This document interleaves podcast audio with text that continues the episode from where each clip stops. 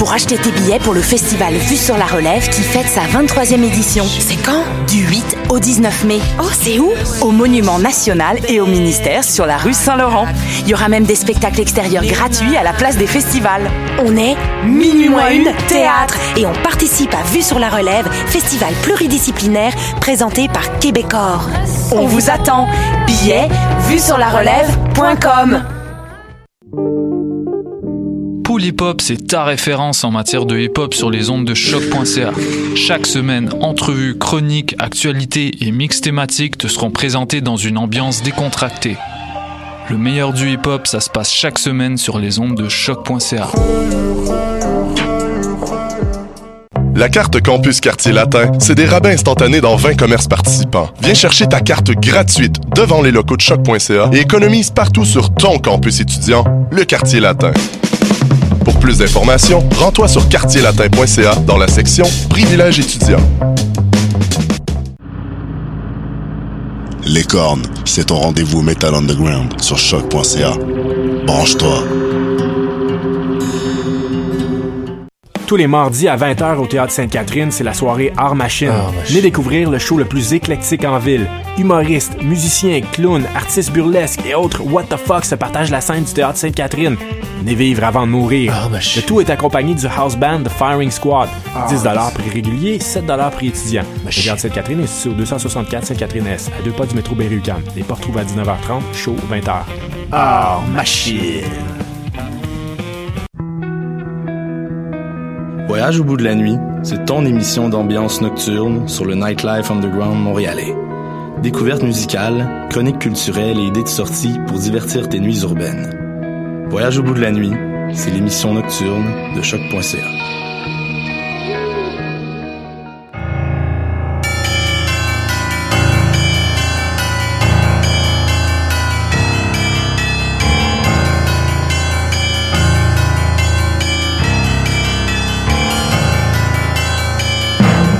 Bonsoir, vous êtes bien sur Choc, c'est Mission Encre Noire, tome 22, chapitre 281.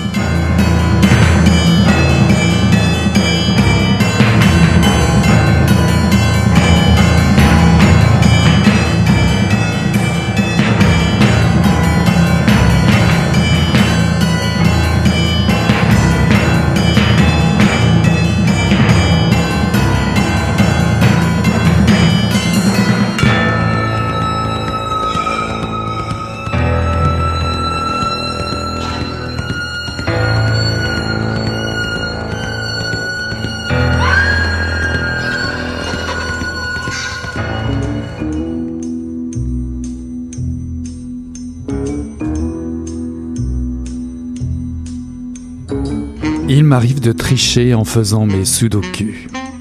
Quand je pense avoir trouvé le bon chiffre à inscrire dans une case, je consulte discrètement la solution à la fin du livre pour ne pas m'engager sur une fausse piste qui me ferait perdre du temps et m'obligerait à tout recommencer. Depuis que je me suis mis à ce jeu, j'ai noirci des dizaines de cahiers. Des cahiers pour débutants, puis des cahiers intermédiaires et enfin, avec fierté, des cahiers de niveau avancé, dont certaines grilles sont presque impossibles à résoudre. En consultant les solutions, j'aperçois parfois, par mégarde, les chiffres qui entourent la réponse que je cherche.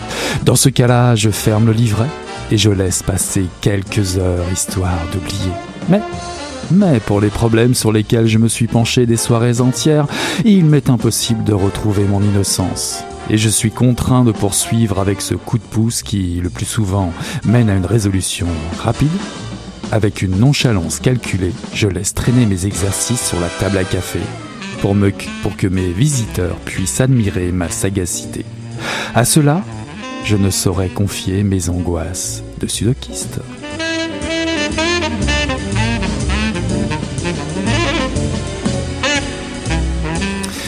Bonsoir à toutes, bonsoir à tous. Ceci est un extrait des Fins heureuses de Simon Brousseau, paru en 2018 aux éditions Cheval d'Août. Quelle est cette angoisse qui nous saisit lorsque l'on prend conscience que le pire ou le meilleur est à venir? À quoi bon, dites-vous, ça ne sert plus à rien Qui n'a jamais utilisé ces expressions par dépit, par abandon devant l'inéluctable? Et pourtant, et pourtant, à y réfléchir, et si, à l'instar de l'auteur Simon Brousseau, nous nous livrions à une routine inédite, détournons l'issue fataliste de nos destins supposés en happy hand. Quel serait le résultat? Quel impact cela aurait-il sur notre vie ou notre façon de l'interpréter? Seriez-vous plus heureux ou heureuse pour autant? Voici le cadre de départ du propos de ce recueil de nouvelles. Deux ans après le succès de Synapse, aussi un recueil de nouvelles, Simon Brousseau explore de nouveau les failles existentielles auxquelles sont confrontés nos contemporains au quotidien. Sous forme de confessions, de récits dystopiques, d'échanges épistolaires, le monde semble se replier sur lui-même, résigné à son sort ou apeuré par une fin du monde inéluctable. Jeux de mots, humour déguisé ou corrosif, déclaration de guerre passive et héroïsme ludique, toutes les situations présentées ici sont bonnes à éprouver, le pouvoir du texte, sa puissance d'évocation, le rôle de l'écrivain et surtout lever le masque derrière lequel l'humain se dissimule. Qu'un homme dénonce l'attitude égoïste et cavalière d'un autre nageur, la mort subite d'un goéland en plein vol qui escamote une situation absurde de violence domestique, qu'un sous-sol de maison près de la rivière Saint-Charles devienne un tremplin pour des adolescents pour un jeu de rôle occulte, qu'un site web accueille les courtes confessions les plus inavouables, ces textes sont autant de passions, de passionnants fragments d'humanité, illustrant notre impossibilité d'échapper à l'habitude d'être nous-mêmes. Dans le fond, à l'image d'un autre novelliste génial, Raymond Carver, l'auteur a le talent d'isoler un minuscule détail, une situation gênante qui devient un prétexte à une écriture espiègle, audacieuse, maligne ou habile. Il offre la littérature aux gens ordinaires il ne serait pas surprenant que Simon Brousseau ne se damne pas et ne se change pas en vampire pour une bonne histoire. Nous allons le savoir tout de suite, car il est notre invité ce soir. Bonsoir Simon Brousseau. Bonsoir Eric. Alors j'aimerais savoir tout de suite, êtes-vous prêt à tout sacrifier pour une bonne histoire? Oui, tout à fait. J'en étais sûr. Alors, vous êtes de Québec, vous avez défendu en 2014 une thèse sur l'œuvre de David Foster Wallace et la question de l'influence littéraire. Vous enseignez la littérature au collège Jean de Brébeuf. Votre premier livre, Synapse, paru au Cheval d'Août en 2016, a été finaliste au Grand Prix de la ville de Montréal et a reçu surtout le prix de l'Académie de la vie littéraire. Les fins heureuses est votre deuxième recueil. Finalement, on aurait pu s'attendre à un roman. Pourquoi privilégiez-vous le format des nouvelles? Euh, ben, la forme brève m'intéresse depuis assez longtemps. Faut dire que avant de publier Synapse euh, durant mes études à l'UQAM, euh, j'ai écrit assez longtemps sur un blog. Et donc, cet intérêt-là pour la, forme brève vient de cette pratique du blog-là qu'on tient au quotidien et euh, qui est souvent, en tout cas ben, dans mon cas, c'était ça, constitué de textes euh, très très brefs. Donc c'est une forme que je travaille depuis assez longtemps. Mhm. On vous trouvait sur sur des blogs, mais on vous trouve aussi dans dans des dans des magazines comme Mobius ou XYZ. D'ailleurs, certains textes qui sont dans votre recueil actuel ont déjà été publiés dans dans ces magazines. Ont-ils ces magazines ont-ils joué un rôle important pour vous dans votre décision, je dirais, de continuer dans l'écriture à être écrivain? Euh, oui, oui, tout à fait. Euh, les revues, c'est quelque chose euh, qui est important pour moi, surtout euh, en ce moment, la, la résidence d'écrivain que je suis en train de faire chez Moebius me permet de travailler avec une équipe qui est vraiment formidable. Donc, je pense entre autres à Carianne Trudeau qui fait le travail d'édition avec moi c'est important pour moi d'avoir cette espèce de retour-là sur les textes, d'avoir des commentaires, d'avoir euh, des gens avec qui dialoguer là, finalement. Mm-hmm. Et, euh, et donc la publication en revue pour moi, c'est aussi une manière un peu de ponctuer le, le travail sur le livre tu sais, qui s'inscrit dans la longue durée. Ça m'a pris quand même à peu près trois ans écrire euh, les fins heureuses et euh, d'envoyer comme ça de courts textes dans des revues, ben, c'est comme un peu des jalons tu sais, dans le processus d'écriture. Alors sur, sur votre quatrième de couverture, on peut lire un film qui finit bien, on sent toujours l'artifice. On ne peut pas vraiment dire euh, si on a été heureux à la fin de ce film. Alors le mhm. bonheur, si je comprends bien, euh, c'est une notion très relative. Euh, et puis de toute façon, si on peut dire ça comme ça, c'est un peu, ce sont un peu les autres qui, qui nous racontent, de, nous racontent dans notre, dans notre bonheur ou nous jugent. Euh, ben, je dirais le, le, bonheur, en tout cas de la manière dont je l'ai abordé dans les fins heureuses, c'est une construction, c'est une expérience subjective. Donc euh, l'idée, euh, l'idée de départ qui m'intéressait quand j'ai commencé à écrire ce recueil-là, c'était que euh, ben, finalement la transcendance, n'importe quel principe transcendant n'est pas donné aujourd'hui aux individus. C'est-à-dire que c'est à nous de donner un sens à notre existence. Euh, donc ça, ça serait quelque chose comme l'horizon tragique de la vie, c'est-à-dire que, bon, s'il n'y a pas de Dieu, s'il n'y a pas de vie après la mort, si on ne croit pas au progrès, si on ne croit pas à l'histoire, si on ne croit pas à la nation, euh, ben il reste pas grand-chose. Hein. Il faut, faut, faut, bricoler un sens à notre vie. Donc ça, ça serait un peu le, point de départ tragique, mais ce qui devient plus intéressant, à mon sens, c'est que les gens parviennent quand même à être heureux, malgré ce constat tragique-là. Et donc, selon moi, ça passe en partie par euh, la manière dont on se raconte nous-mêmes notre vie, comment on, on attribue du sens à des événements qu'on a vécus. Alors à lire ces, ces courts récits, ces, ces confessions, on a, on a l'impression d'une immense solitude, voire même euh, que les individus euh, dont vous retranscrivez les, les, destins sont pris dans une espèce de une crise de sens profond, individuel ou collectif. Ça, je ne pourrais pas le, le dire. Vous allez peut-être m'en dire un petit peu plus. Mais en tout cas, chacun semble replié sur son monde intérieur. Oui, oui, ben euh, tout à l'heure vous évoquiez euh, le fait que j'ai travaillé sur l'œuvre de, David Foster Wallace lors de euh, de ma thèse. C'est une question que je lui ai un peu volée, si on veut. En tout cas, c'est peut-être lui qui me l'a me transmise. C'est-à-dire que chez David Foster Wallace, très souvent, les personnages souffrent de leur incapacité à avoir accès aux pensées des autres, à la subjectivité des autres. C'est un peu le problème du solipsisme, c'est-à-dire qu'ils sont un peu prisonniers de dans la prison de, de, leur boîte crânienne. Euh, je crois pas être aussi euh, pessimiste que David Foster Wallace. C'est-à-dire que je pense que le langage, euh, l'amitié, euh, les liens qu'on tisse nous permettent d'avoir l'impression, en tout cas, qu'on n'est pas radicalement seul, qu'on échappe à la solitude. donc oui, tu sais, c'est vrai, mes personnages sont souvent seuls et ils en souffrent. Mais en même temps, j'essaie de j'essaie de, de, montrer comment ça peut être important justement les rencontres les rencontres ou les moments qu'on a partagés avec euh, avec des amis, par exemple. Alors justement, comment un écrivain fait-il euh, pour aborder euh, ce genre de problématique? Est-ce que finalement, il n'y a pas aussi là dans l'écriture une forme de, de crise de sens? L'écrivain peut se demander pour qui il écrit et, pourquoi pourquoi on écrit finalement? Ah oui, tout à fait. c'est une question que, que je me pose. qui, qui, non, mais c'est une question que je me pose évidemment en écrivant. Euh, c'est quelque chose qui me préoccupe. Euh, c'est aussi assez vertigineux par moment. Euh, j'ai pas toujours le même rapport à cette question-là, c'est-à-dire que un peu comme tout le monde, il y a des moments où je suis plus désespéré, euh, alors qu'il y en a d'autres où je suis capable d'être, en tout cas, un peu satisfait de, de ce que j'essaie de faire. mais je dirais que c'est toujours un petit peu c'est un peu les, rencontres littéraires, c'est-à-dire les, gens qui vont me lire, ben, c'est toujours un peu lié au hasard. Puis souvent on trouve euh, nos lecteurs là où on, on s'y attendait pas. Euh, par exemple, je m'attendais pas à ce que vous m'offriez de, venir parler de mon livre aujourd'hui. D'ailleurs, j'en suis très heureux. Donc euh, pour moi, tu sais, cette espèce de hasard-là lié à la rencontre littéraire, ben, tu sais, c'est angoissant, mais en même temps, c'est ce qui fait la beauté de la chose. C'est des rencontres fortuites, mais souvent, c'est des rencontres agréables. Alors, dans votre livre, nous sommes aussi ravis de vous accueillir, euh, ça c'est sûr. Mais en tout cas, dans, dans, votre livre, il y a plusieurs rencontres. Euh, on va y aller un petit peu plus euh, dans le détail.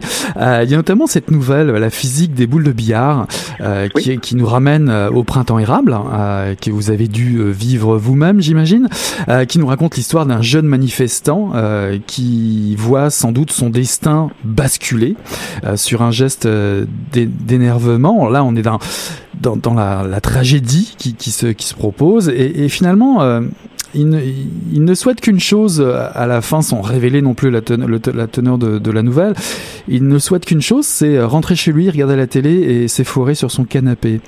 Le fait de rentrer dans l'action comme ça, ça semble un peu compliqué pour votre personnage.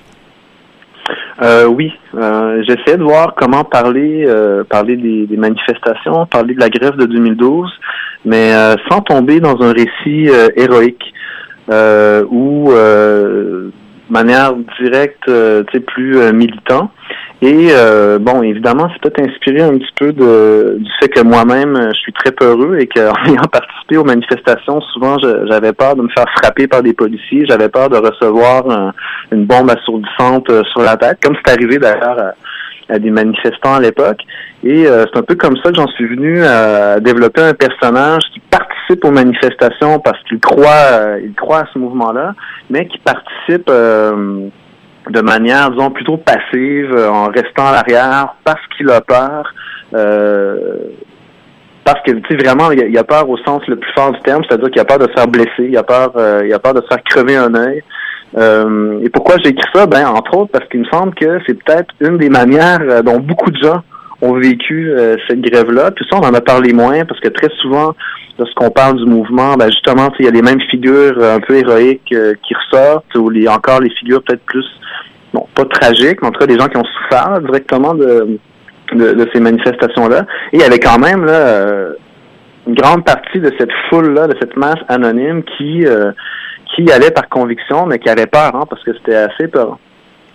Mais on a l'impression aussi que ce qu'on retrouve un peu euh, dans plusieurs de, vos nouvelles euh, ou autres exercices de style, euh, j'ai envie de dire, c'est espèce de, détachement de ce personnage à la fin, comme si il y avait un attachement quasiment, un, attachement très fort au confort, au conformisme, comme si vous vouliez mettre un peu ces, deux aspects du, du militant et aussi d'un espèce d'attachement au confort qui était impossible ou difficile à se détacher. Oui, tout à fait. Ben, je pense que c'est une contradiction que beaucoup de gens connaissent également. C'est-à-dire qu'on a tous des convictions, on a tous euh, des idées politiques. Euh, et peut-être qu'un des problèmes que qu'on a souvent, en tout cas moi je crois l'avoir, hein, c'est d'arriver à résoudre l'espèce de contradiction euh, qui existe entre d'une part le statu quo et le confort qu'on qu'on en retire, ou parfois même les avantages qu'on en retire, et, et l'engagement jusqu'au bout. Alors, peu, euh, importe, ouais, allez-y, allez-y. ce que j'allais dire pour terminer, c'est que je pense que finalement, ben, il y a très peu de gens hein, qui vivent euh, leurs leur convictions jusqu'au bout et qui sont militants euh, jusqu'au bout. Mhm. Mais peu importe la forme de, de, de votre, de vos exercices euh, d'écriture, qui peuvent même être dystopiques, comme dans le, le, le maître du jeu, épistolaires, comme dans Lettre à, à un nageur, ou, ou du, sur la forme de, des confessions, de confessions numériques, dans Bienvenue sur e-confession. Est-ce que, vos personnages euh, communiquent mieux dans une forme ou l'autre? Hmm. euh, ben, C'est une bonne question. En fait, euh, ce qui m'intéresse dans l'épistolaire, dans la confession, dans le journal intime également, ou dans le journal, c'est que ce sont des des, euh, des formes d'écriture que euh, les gens normaux pratiquent. C'est-à-dire qu'on n'a pas à être écrivain pour euh, se confesser, on n'a pas à être écrivain pour tenir un journal ou pour échanger des lettres. Et c'est une manière pour moi de travailler le langage en restant prêt ben, du langage qu'on utilise au quotidien. Ouais, très proche du quotidien. Alors évidemment, il n'y a pas de grandes analyses psychologiques ici, ce n'est pas le propos comme vous venez de, de le dire, mais quand même vous privilégiez euh, le détail révélateur, la, la formule dissonante, euh, par exemple se, se, confesser sur ce blog par exemple, peut-être libérateur, mais vous précisez euh, que c'est aussi pour les, les meilleurs d'entre nous d'admettre leur, leur méchanceté. Oui. Euh, ben ça c'est mon côté moraliste sans doute. Je trouve ça très intéressant de ben, c'est-à-dire que pour moi, la littérature, c'est l'occasion de, de, de, révéler des choses qui sont cachées, de formuler sous forme de mots, euh, de formuler à l'écrit euh, des expériences que beaucoup de gens vivent, mais qui demeurent un peu euh, informulées ou même parfois euh, impensées.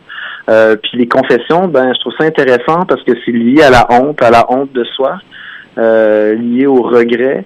Puis je crois à la valeur positive de la honte. Je crois que c'est important parfois d'avoir un regard euh, un peu introspectif sur ce qu'on a fait, puis de reconnaître que qu'on a mal agi, qu'on pourrait changer, disons, qu'on pourrait s'améliorer. Alors là, c'est, on est au cœur du rôle de l'écrivain, hein, finalement, parce que si, si, je traduis un petit peu ce que vous venez de dire, vos, personnages peuvent être mesquins, désespérés, angoissés, mais humains en, quelque sorte, et, et, en proie à ce que le, le récit de leur vie finalement leur échappe. Et c'est un peu, c'est un peu par ce petit trou de souris, si j'ose dire, que que vous, les écrivains, vous, vous intervenez. C'est un peu ce qui échappe un peu au personnage dans, dans, dans le réel.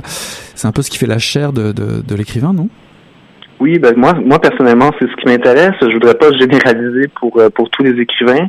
Euh, pour ma part, ça m'intéresse pas vraiment de raconter euh, le destin exceptionnel d'un héros plus grand que nature. Ben, peut-être que je vais le faire un jour, mais jusqu'à présent, j'ai vraiment voulu m'en tenir au banal, à l'ordinaire, au quotidien, parce que c'est une matière qui me semble très très riche. Puis comme ma vie à moi, elle est somme toute assez banal. Je passe beaucoup de temps à lire, beaucoup de temps à écrire. Je regarde mon écran. J'enseigne aussi, mais bon, c'est pas extraordinaire non plus euh, au sens héroïque du terme d'enseigner.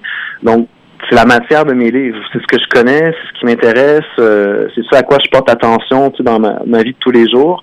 Au départ, tu sais, vous, euh, vous avez évoqué Carver, le mm Carver. Euh, c'est un écrivain que, que j'admire beaucoup, que j'ai essayé d'imiter parfois en écrivant des nouvelles. Euh, puis justement, Cover, c'est l'écrivain qui montre à quel point euh, le quotidien, dans tout ce qu'il y a de plus banal, est inépuisable, est riche, est matière à réflexion. Puis je crois vraiment qu'on peut écrire toute sa vie là, simplement à partir des détails du quotidien. Bah dans les détails, vous allez vous allez même euh, plus loin. J'ai lu j'ai lu un extrait qui parlait euh, de, de, de, cette personne qui, qui joue au sudoku puis qui finalement euh, euh trouve un, un, une espèce de dépendance à, ce jeu et veut surtout paraître. Et, il ressort une espèce de, de, sens de la de la culpabilité. Puis il y a aussi cette nouvelle qui, qui parle de ce personnage qui engage une lutte quasiment à mort contre la poussière et qui retrouve un disque oublié de Miles Davis. La vie la vie ça se joue dans les, dans les détails pour un écrivain C'est, ça peut, est-ce que ça peut paraître euh, paralysant d'aller chercher des détails comme ça?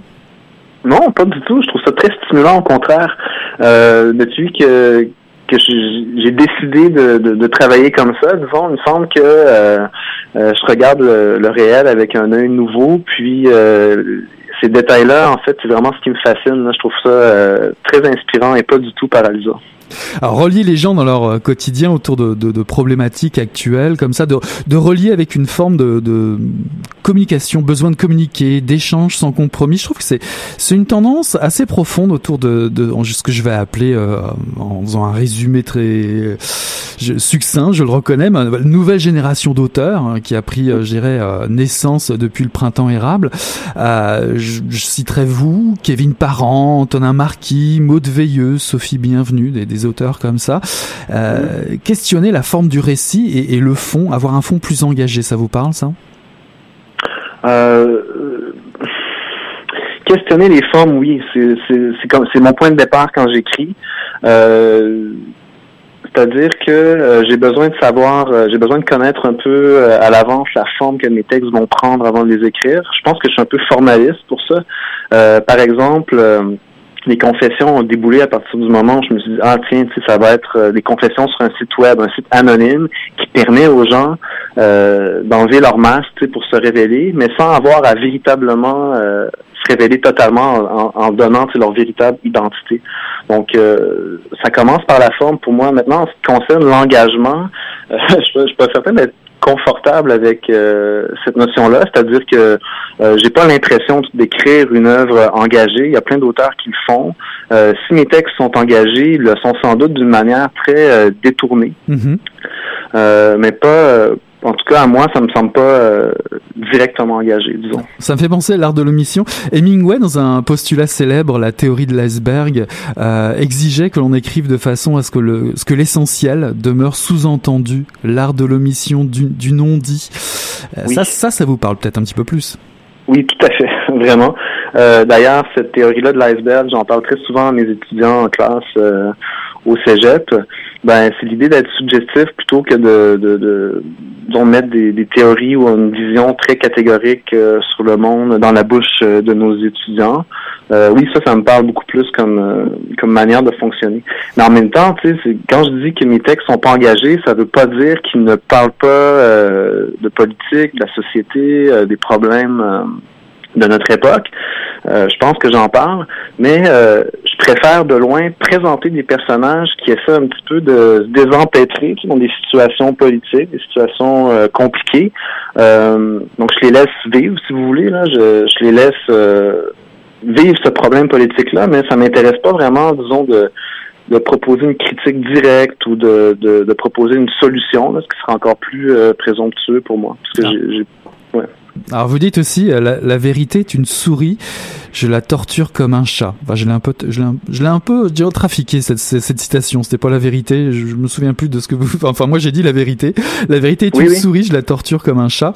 On en revient à l'écriture. Euh, comment comment aborder la, la fiction? Quelle position adopter euh, euh, l'écrivain Est-ce est qu'il faut être un écrivain omniscient euh, Utiliser le témoignage, faire évoluer la forme?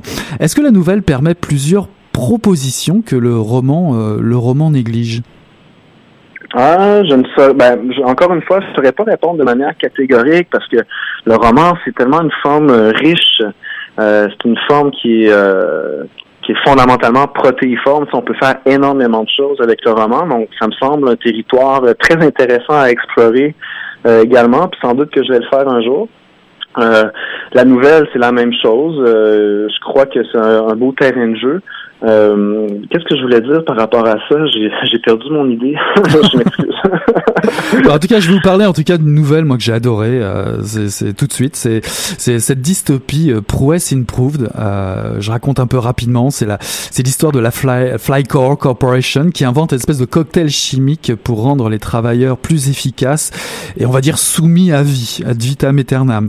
Alors c'est atroce comme ça a priori, euh, pourtant très très réaliste dans ce dans ce que ça implique de, notre époque finalement. On parle d'une époque éloignée, mais ça parle beaucoup de, ce qui se passe aujourd'hui euh, euh, en concernant le dictat, la dictature de l'efficacité.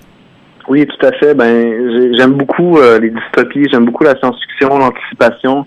Je suis un lecteur de Philippe K. Dick que je fréquente depuis plusieurs années. Puis ce qui m'intéresse dans son œuvre, c'est que oui, il parle de technologie, oui, il parle du futur, des extraterrestres, de toutes sortes de choses, mais euh, toujours en, en, ramenant, disons, l'enjeu à l'expérience humaine. C'est-à-dire que ce qui est intéressant dans ces textes, c'est de voir comment les humains parviennent à vivre dans ces mondes-là dystopiques.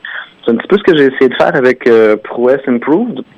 Et puis, euh, évidemment, euh, je lis l'actualité comme tout le monde. Puis, ce qui me frappe depuis quelques années, c'est qu'il y a quelque chose de très euh, grotesque dans l'exercice du pouvoir, dans les positions, dans les prises de position politiques euh, euh, qu'on peut observer. Donc, euh, j'ai essayé de, jouer un peu avec ce grotesque-là.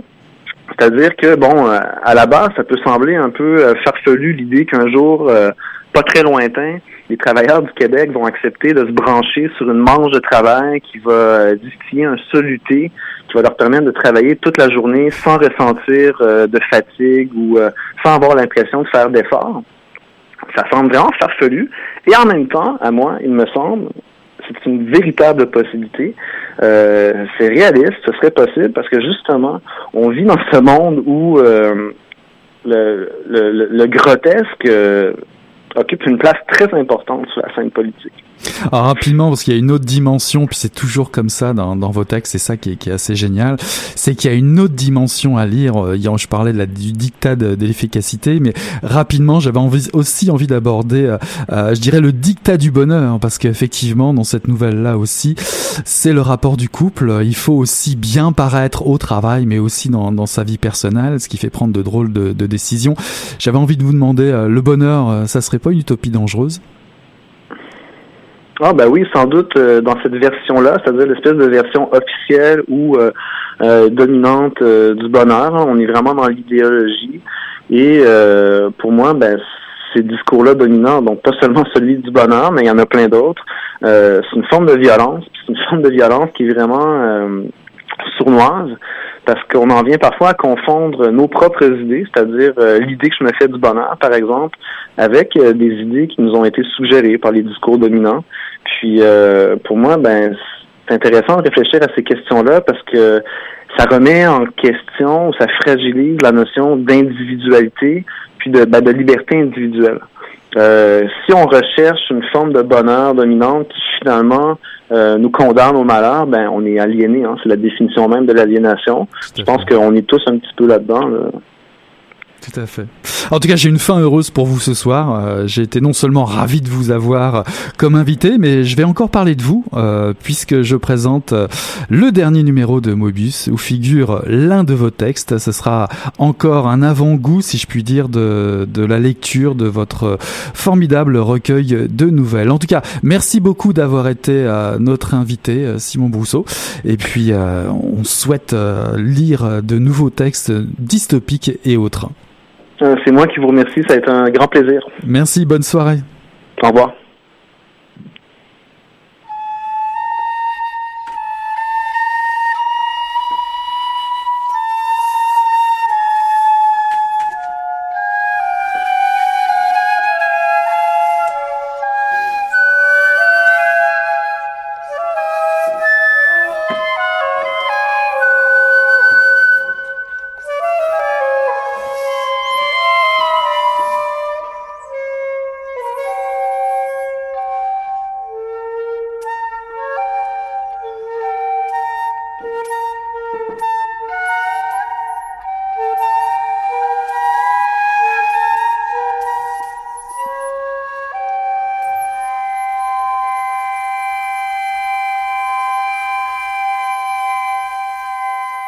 Si la course est trop longue, arrêtez-vous.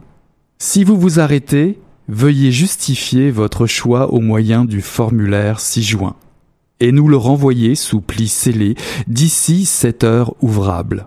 Faute de quoi, nous serons dans l'obligation de vous assigner un nouveau rêve. Nous sommes malheureusement dans l'impossibilité de vous répondre actuellement. Nous vous demandons de bien vouloir patienter entre le barbelé et l'espoir. Nous vous remercions de votre appel à la Lune. Nous accusons réception de votre cri. Nous avons l'honneur de vous accueillir parmi les dépossédés. C'est un extrait du dernier, du nouveau numéro du magazine Moebius. C'est un texte signé Marianne Lortioa. Euh, le dernier numéro est en kiosque depuis le début du mois. On a un petit peu de retard à mission encre noire. Il a pour thème Tous les serpents connaissent le goût des fruits. Une citation thème tirée de Un long soir de Paul Quamsack, paru aux éditions La Peuplade en 2017. Une citation obliquement biblique, comme le souligne le liminaire de Marc-André Cholette-Héroux et Laurence Ouellette Tremblay, qui pilote cette édition de Moebius.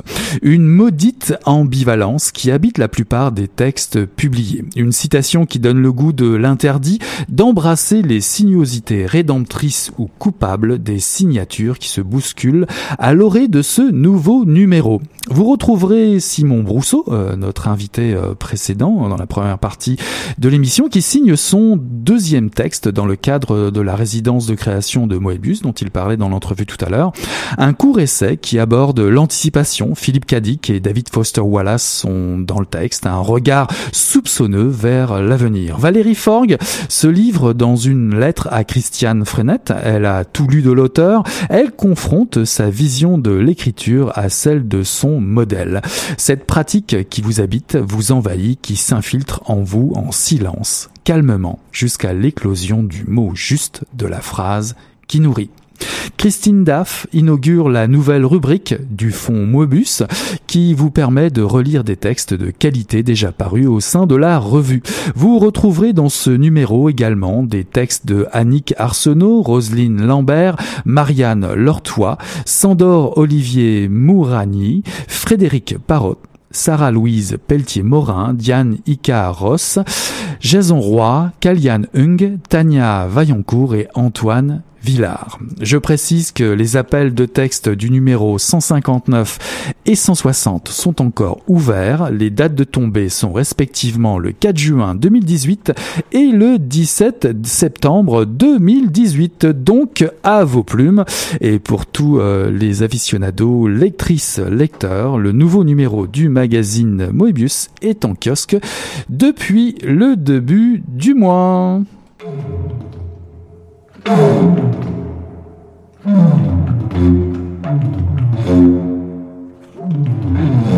you.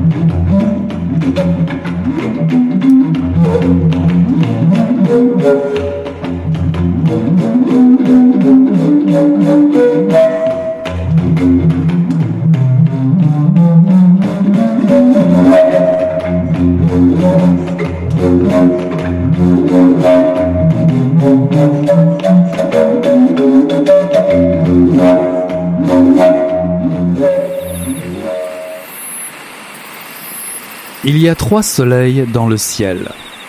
Constance lève la hache et on entend un vzm boum crac quand elle la baisse. Le rondin se fend nettement en deux, tombe sur un tas de copeaux plus tendres. Elle empile le bois, se redresse, la main au creux des reins. Stella s'abrite les yeux pour pouvoir voir les trois soleils en même temps. C'est la chose la plus incroyable qu'elle ait vue de toute sa vie. Elle forme un cadre autour des soleils comme si elle les regardait à travers une vieille caméra. Celui du milieu est le plus brillant et ceux qui se trouvent de part et d'autre sont très légèrement plus petits et plus brumeux. Mais il s'agit vraiment d'un soleil en trois exemplaires. Le soleil central émet un large halo blanc qui s'étire presque assez pour toucher ce qui l'entoure. Des traînées de lumière s'élèvent dans les nuages. Stella renverse la tête en arrière et plisse les yeux jusqu'à ce que le soleil donne à l'intérieur de ses paupières mi-closes la couleur chaude d'une orange sanguine. La lumière s'infiltre dans ses chromosomes.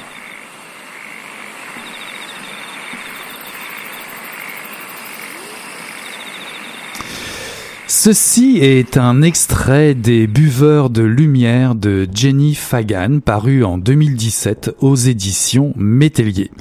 Le temps de cinq chapitres, vous passerez de moins 6 degrés à moins 56. Vos doigts seront raidis par le givre, les cils blanchis, cet hiver 2020 est le pire qu'on ait vu de mémoire d'homme au Royaume-Uni. Une vaste route d'étoiles forme une traînée dans le ciel gelé d'Écosse. Ils sont une poignée à trinquer à l'hiver.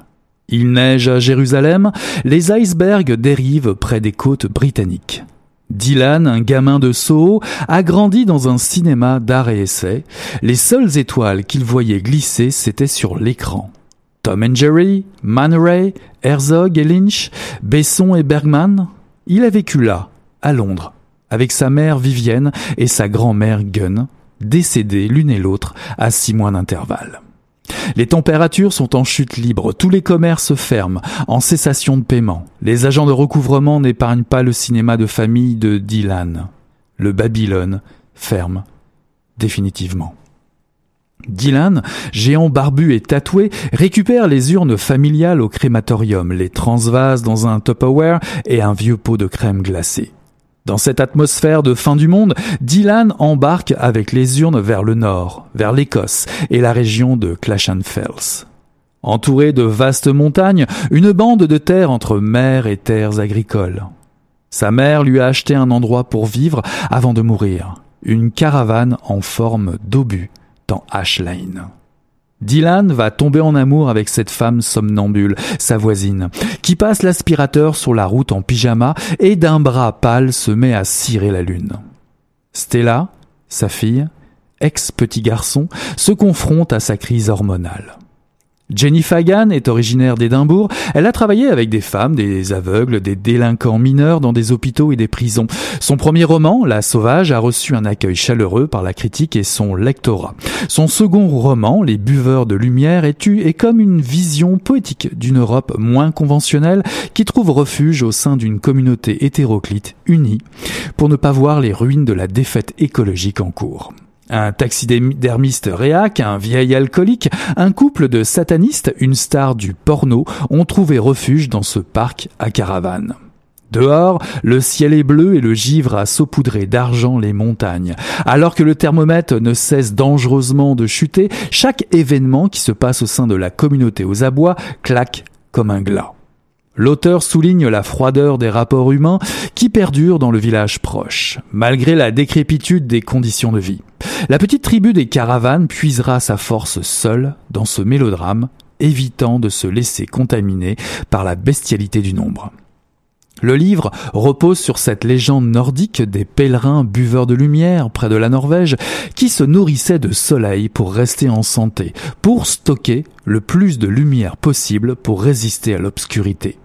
Au devant d'un avenir incertain, c'est de la richesse des rapports humains que va y jaillir la lumière pour survivre, au cœur de cette communauté baroque, loufoque, qui se resserre autour du poil. Il se crée un équilibre fragile autour d'une riche palette d'émotions.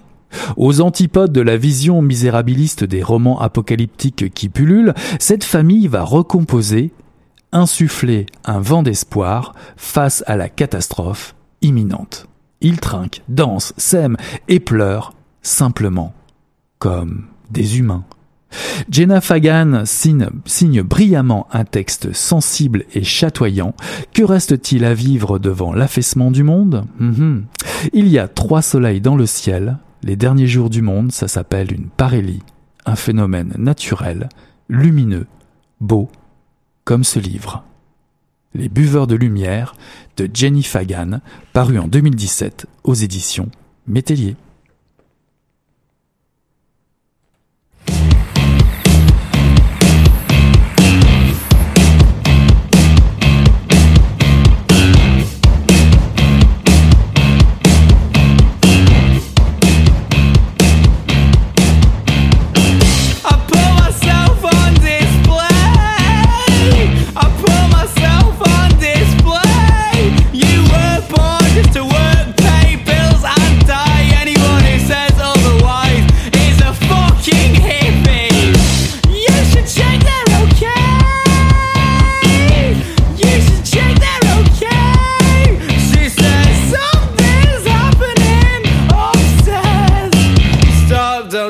my fragile ego. Don't sleep it up, don't sleep it up, don't sleep it up, don't sleep it up, don't sleep it up.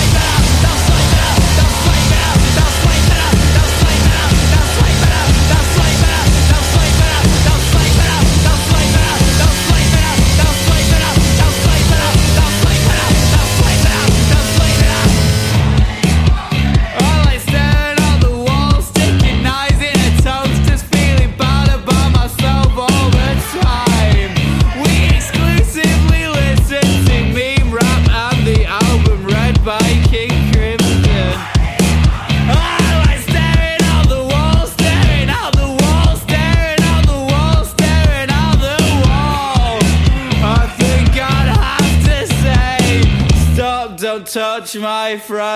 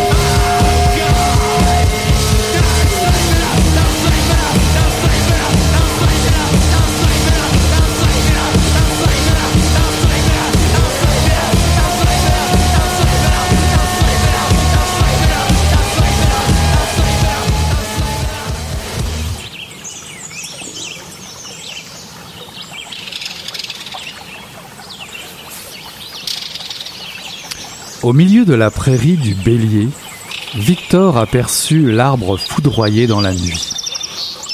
Il tira sur la corde pour faire stopper le cheval. C'était un publier solitaire, dont le tronc ressemblait désormais à un gros tibia fendu par le milieu à 10 mètres du sol. Un vol de corneille s'en approcha, hésita un instant en passant au-dessus de la catastrophe. Puis les oiseaux se mirent à moissonner l'air de leurs ailes effrangées jusqu'à une proche lisière de chêne où ils se posèrent en silence. Plus tard, ils regardèrent passer l'homme sur sa monture et l'un d'eux fit jaillir une langue pointue en croissant. Note lugubre, comme des lettrines sonores arrachées au livre des morts. Victor traversa des vallons, des combes, des prairies et des forêts longea des haies, des murets faits de pierres ramassées dans les champs lors des labours, s'imprégna des odeurs de cette nature envers laquelle il lui sembla alors ne pas avoir assez témoigné d'égard. Tout ce qu'il dépassait au rythme calme et résigné du percheron pour se porter en terre étrangère au devant d'une guerre abstraite. Traversant la forêt, il pleura en cachette sous les frondaisons des grands êtres.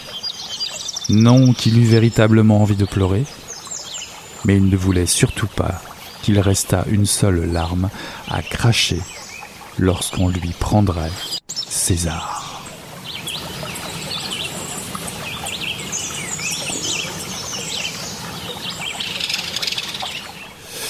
Ceci est un extrait de Glaise de Franck Bouys paru en 2017 aux éditions La Manufacture du Livre.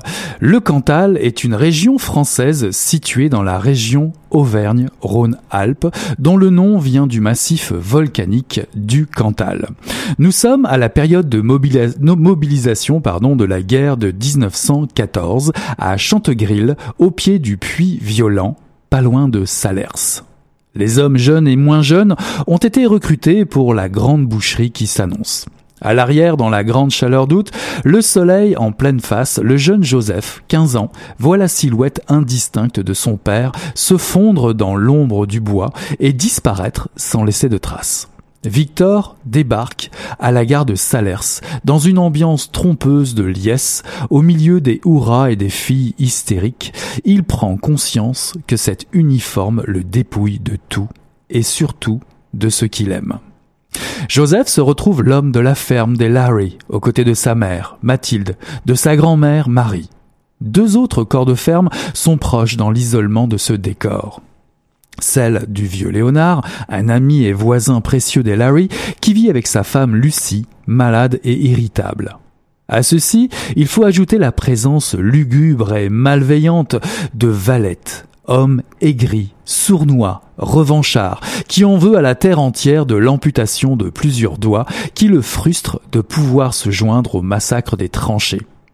Il vit dans cette ferme avec Irène, sa femme, revêche, souffrant de maltraitance, au fatalisme sombre et prémonitoire. Elle voit d'un mauvais œil le départ de leur fils, Eugène. Elle n'en pense pas moins d'ailleurs en voyant arriver sa belle-sœur Hélène, suivie de sa fille Anna, qui les rejoignent suite au départ du père, le frère de Valette, des gens de la ville. Valette un homme tout habillé d'arrogance, qui a toujours voulu s'approprier les terres de la famille Larry. Et cette frustration devant le refus opiniâtre de Victor, malgré le temps qui passe, est une plaie ouverte. L'arrivée d'Anna dans la vie de Joseph va raviver le contentieux et provoquer un trouble indicible chez le jeune homme. On cite facilement Cormac McCarthy ou William Faulkner, que l'auteur met en exergue de ce livre, pour présenter le travail de cet écrivain. Frank Bouys, né à Brive-la-Gaillarde, vit dans un hameau en Corrèze. Il a reçu le prix du Polar SNCF en 2017 pour Grossir le ciel et a été lauréat du prix de la Foire du livre de Brive pour Plateau. Les deux livres sont publiés d'ailleurs aux éditions de la Manufacture du livre. Glaise est un roman qui évoque l'univers rude des paysans, leurs mœurs, leur langage, leur façon de penser le monde à cette époque charnière du début du XXe siècle. L'immense talent de l'auteur permet de lire la fusion de l'homme et de la nature, une matière brute, difficile à modeler, à l'image des statuettes que Joseph moule en secret pour sortir de l'hébétude du travail harassant quotidien. Oui, ses mains peuvent caresser aimer la matière, la sentir comme avec, avec cette fille qui sort de nulle part, Anna, qui elle aussi laisse des empreintes indélébiles sur son âme. Ce roman est ponctué par les saisons implacables, ce paysage immuable soumis aux règles de la nature. Le tonnerre et l'orage grondent contre le monde et fracassent l'atmosphère lourde de violence, de bassesse et de corruption. C'est une œuvre très sombre, un joyau de roman noir comme on les aime à Mission Encre Noire. Le venin qui est distillé dans ces lignes est accompagné de la profondeur grandiose des grands espaces chers à la littérature américaine, dans le silence entrecoupé des zip zip zip de la faux des paysans. Frank Bouis exprime avec une intensité peu commune ce sentiment d'étouffement dans un monde qui change trop vite, trop vite, un monde où il est difficile d'échapper aux démons du passé. Glaise de Frank Bouis, paru en 2017 aux éditions de la Manufacture.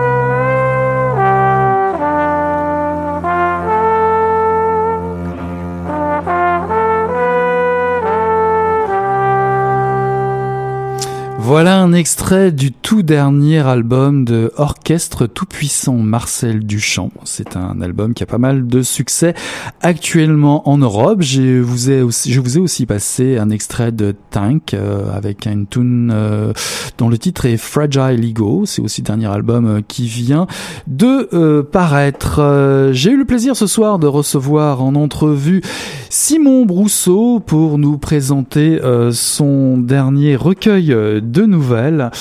Les fins heureuses, paru en 2018 aux éditions Cheval d'août. Je vous ai présenté aussi le dernier numéro de Moebius, le numéro 157, qui est disponible dans les kiosques et ce depuis le début du mois d'avril. Les Buveurs de Lumière de Jenny Fagan est paru en 2017 aux éditions Métellier, ainsi que Glaise de Frank Bouis, qui lui est paru en 2017 aux éditions La Manufacture du Livre. Voilà qui conclut euh, Mission Encre Noire, le tome 22, chapitre 281. En attendant de vous dire déjà bonsoir, nous tournons la page et on se dit à la semaine prochaine. Salut là